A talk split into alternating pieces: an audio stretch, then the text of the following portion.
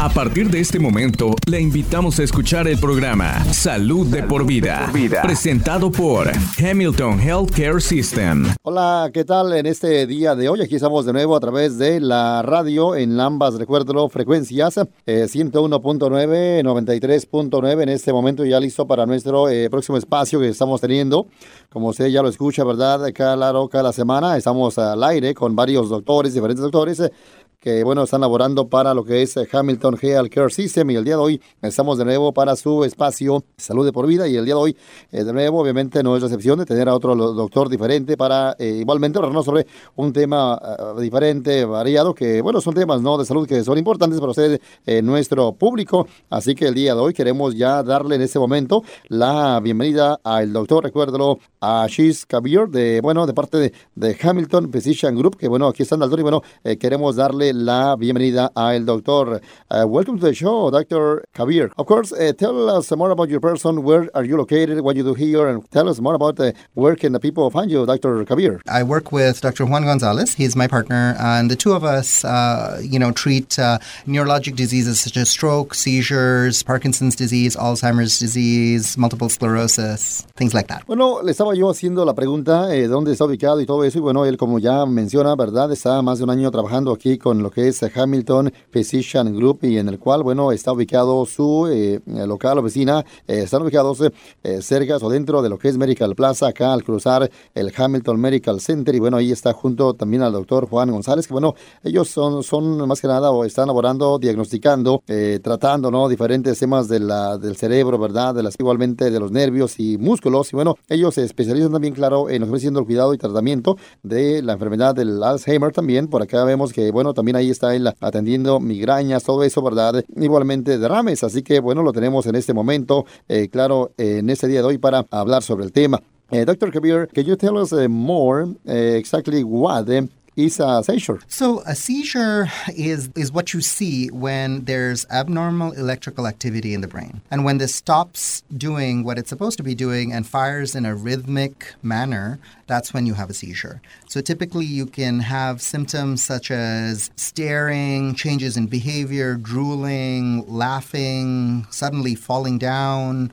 temporarily um, losing control of bowel or bladder or arms or legs, essentially shaking, and then muscle spasms, you know, which can lead to temporary stop in breathing and then loss of uh, complete control and awareness. Estaba yo haciendo esta pregunta que bueno que él me corrige en la parte de la palabra en inglés que bueno, eh, es seizure, así que yo hace rato lo dije de otra manera, pero bueno, está en inglés el espacio y bueno, aquí estamos eh, tratando, ¿no? De adaptarnos a las preguntas que de repente acá eh, tenemos que hacer y aparte de eso, más que nada las palabras que, que deben de ser tal vez o son las indicadas sobre esos temas y bueno, qué bien que bueno, él nos comenta más sobre qué exactamente es una, una seizure o una convulsión como le llamamos como hispanos y bueno, él menciona que este tipo de males es un problema más que nada que bueno, puede cambiar el comportamiento que ocurre durante o después de un episodio de alguna, más que nada, problema o actividad abnormal en nuestra eh, o nuestro cerebro, en el cual hay diferentes también tipos de, de convulsiones que podríamos o, que uno eh, podría estar eh, pasando, ¿no? Así que es un poquito de repente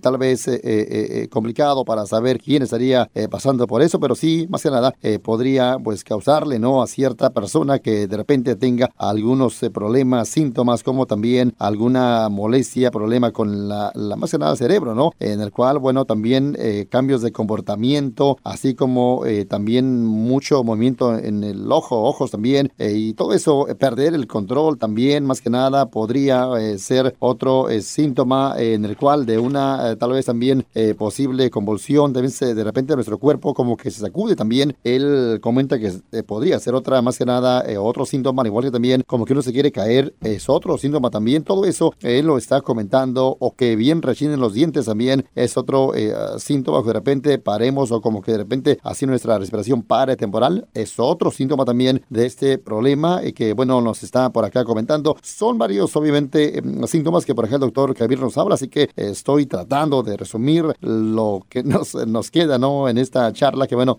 es importante y que qué bueno que, que estén haciendo esto eh, para el bien de nuestra eh, comunidad. Así que usted ya lo, lo sabe, todo estamos con él hablando en este espacio. Uh, you already mentioned, of course, there are several different types of seizures, but uh, what are they? So there's two major types of seizures if you want to divide them that way. They're generalized seizures that affect both sides of the brain, and um, they can look like what are known as absence seizures, where you just stare uh, into space for a little while, or maybe you know your eyes can blink a little bit, or your fingers can move.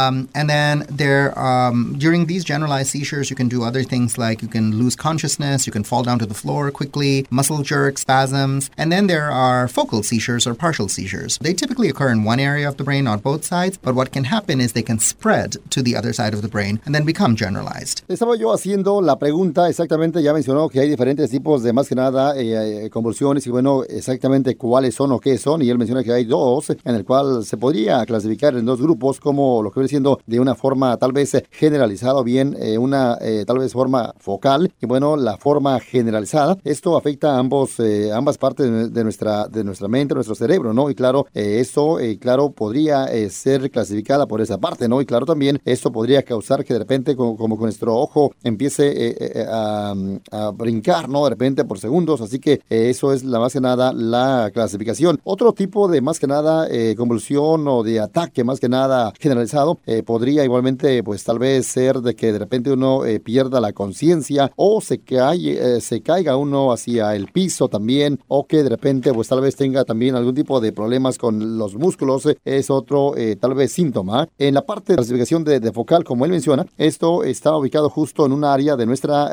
nuestro cerebro en el cual ahí, bueno, pues podría llamarse, no más que nada, convulsión eh, Y bueno, aquí hay diferentes también, eh, varios o diferentes tipos de eh, convulsiones focales como él comenta. Así que, eh, le repito, estoy tratando de, más que nada, eh, eh, tratar de, ampliar más el tema en lo que podamos y en lo que no se encantemos de esta respuesta que está dando. Así que vamos con la siguiente, recuerdo la pregunta. Is there any, typically, any warning before a seizure uh, occur? Yes, uh, some people can have warning signs such as uh, fear of anxiety, a fear or anxiety feeling, uh, nausea, um, or an abnormal sensation in your chest, uh, visual symptoms, Bueno, listo, le estaba yo haciendo eh, la cuestión si es que hay un tipo más que nada de señal de advertencia, si o, para saber justo antes uno cuándo podría estar ocurriendo eh, un ataque, ¿verdad? En el cual, eh, pues él di- dice que sí, no exactamente podría haber, claro, eh, por ejemplo, alguien que tenga algún síntoma que de repente, pues, por ejemplo,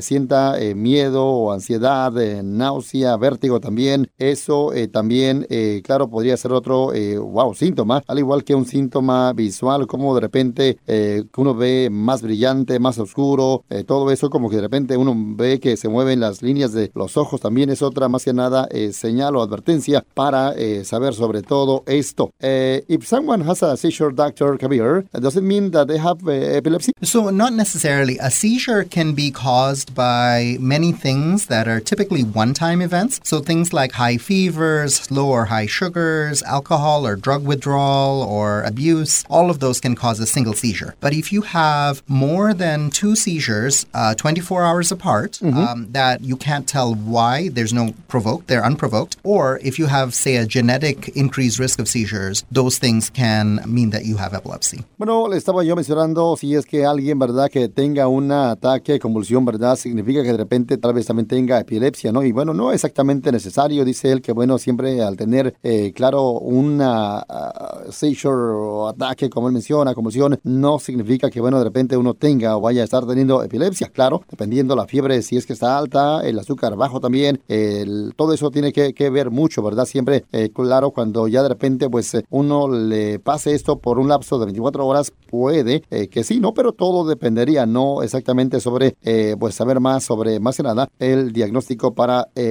pues, saber si es que requieren o tenga uno de repente epilepsia. Vamos a la próxima pregunta. Estamos hoy eh, hablando con el doctor, recuérdelo, Kabir, que, bueno, él labora, como ya mencionaba, para Hamilton Physician Group en Dalton y en el cual aquí lo tenemos en este momento. Eh, Dr. Kabir, how is epilepsy eh, diagnosed? There's a variety of uh, techniques that we use to make the diagnosis of epilepsy uh, or to figure out what happened during a seizure. Typically, the most important thing is to get uh, a good history and a physical exam of the patient. Essentially, what I'm trying to find out is what happened during the seizure. Other than that, we do blood tests, MRI, and uh, most importantly, uh, there's a test called an EEG or an electroencephalogram, which uh, tells us what the brain waves are doing. And this can be either a one hour study that we do in our laboratory, or if we can't find out enough information from that one hour study, it can be a more prolonged study that we do either in the hospital or in your house to try to figure out where what happened during a seizure. Estaba yo haciendo la pregunta cómo exactamente es diagnosticada la epilepsia. Bueno, exactamente, pues eh, claro, dice que alguien, ¿verdad?, que tal vez tenga un ataque, no en este caso un eh, tipo de convulsión por primera vez, eh, claro, tendría que hacer una cita para saber más sobre eso, ¿no? Y, y, preguntarle cómo le pasó todo esto, y claro, qué pasó todo eso para saber la causa y podría uno saber también si es que podría ser una epilepsia, ¿no? claro, siempre hay un tipo de más que nada, o, no hay un al momento, un examen por ese momento que al sí pronto uno pueda saber si es que eh, podría ser epilepsia, ¿no? Pero siempre están usando, claro, eh, todos los, los temas o dependiendo del examen que uno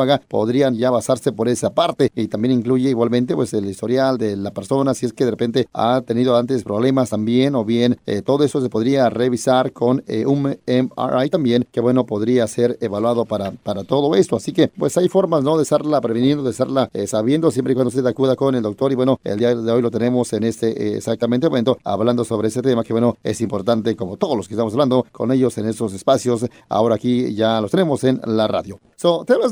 Kabir, is epilepsy uh, common? About uh, one in 26 uh, patients will uh, develop epilepsy. Epilepsy is more common in um, uh, young um, adults or and mm-hmm. young children, probably up to about age 25 or so. It's pretty common to have new um, diagnosis of epilepsy. And then again, it's common above age about 55 or so. So there's about two peaks where it's common. Eh, le estaba yo haciendo la pregunta si es, si es que es común la epilepsia. Bueno, menciona que sí, no, exactamente siempre es común entre edades de jóvenes de 20 hasta 25 años de edad y también cuando uno pasa a los 55 años de edad, eh, en esa edad de después de 55 años también podría ser otro, otra etapa, ¿no? De que uno podría también tal vez pasar por eso. Es otra más que nada, pues sí, no, etapa como él mencionaba, de que uno eh, pueda estar eh, pasando, teniendo epilepsia. Así que, eh, bueno, eh, claro, eh, what, Dr. Kabir, what causes epilepsy? That is a very good question. I think we're all trying to find out uh, uh-huh. exactly what could be causing it. There's a lot of research being done, but we know there are things that make it more likely that you'll have epilepsy. And those are things like brain tumors, infections. Bueno, eh, claro, podría, o le estaba yo haciendo la pregunta, ¿qué causa exactamente uno que tenga epilepsia? ¿no? Y bueno, eh, podría, pues eh, claro, él menciona que esta enfermedad podría ser causada por diferentes condiciones que podría afectarle la mente de la persona, ¿no? El cerebro, ¿no? Y bueno, claro, algunos casos que se incluyen, por ejemplo, algún derrame, algún tumor en el cerebro, alguna infección también en el cerebro, como por ejemplo parásitos también, virus también en este caso, todo eso podría también ser causa, al igual que también alguna, algún golpe en la cabeza también, la pérdida de oxígeno también en el cerebro, podría ser otro ejemplo. Eh, todo eso eh, dependiendo, ¿no? Pero sí, claro, eh, pues ahí están algunas de las causas. is there a, a, medicine or how can I explain you, Dr. Kabir, uh, in case if someone of age, let's say 24, 25, has epilepsy, there's a treatment so that person can, after certain age, does have no more epilepsy? There are certain diseases, certain epilepsy syndromes that are like that, that get okay. better. But um, a lot of epilepsy patients, unfortunately, have seizures their whole life, uh, oh. but some do get better. Um, what I will say, though, is about two thirds of seizure patients are well controlled. That means no seizures and no side effects on one or two medications, and they just take that. Estaba yo haciendo eh, la pregunta si es que una persona joven de 20 de edad, perdón, de edad de 24 o 25 años de edad, eh, si es que tiene epilepsia, podría hacer o haber un medicamento para que esto ya obviamente se vaya, esa enfermedad y ya no vuelva. Pero no menciona claro, sí, siempre y cuando, eh, bueno, sí hay medicina, claro, para esto, pero eh, claro, eh, pues siempre tendrá que usarse, ya que claro, esto por la mayor parte del tiempo eh, siempre queda así por el tiempo o por su vida, ¿no? Así que pues eh, siempre se trata de eh, curar, de eliminar la enfermedad, pero pues siempre va a estar ahí entre la gente de esa edad.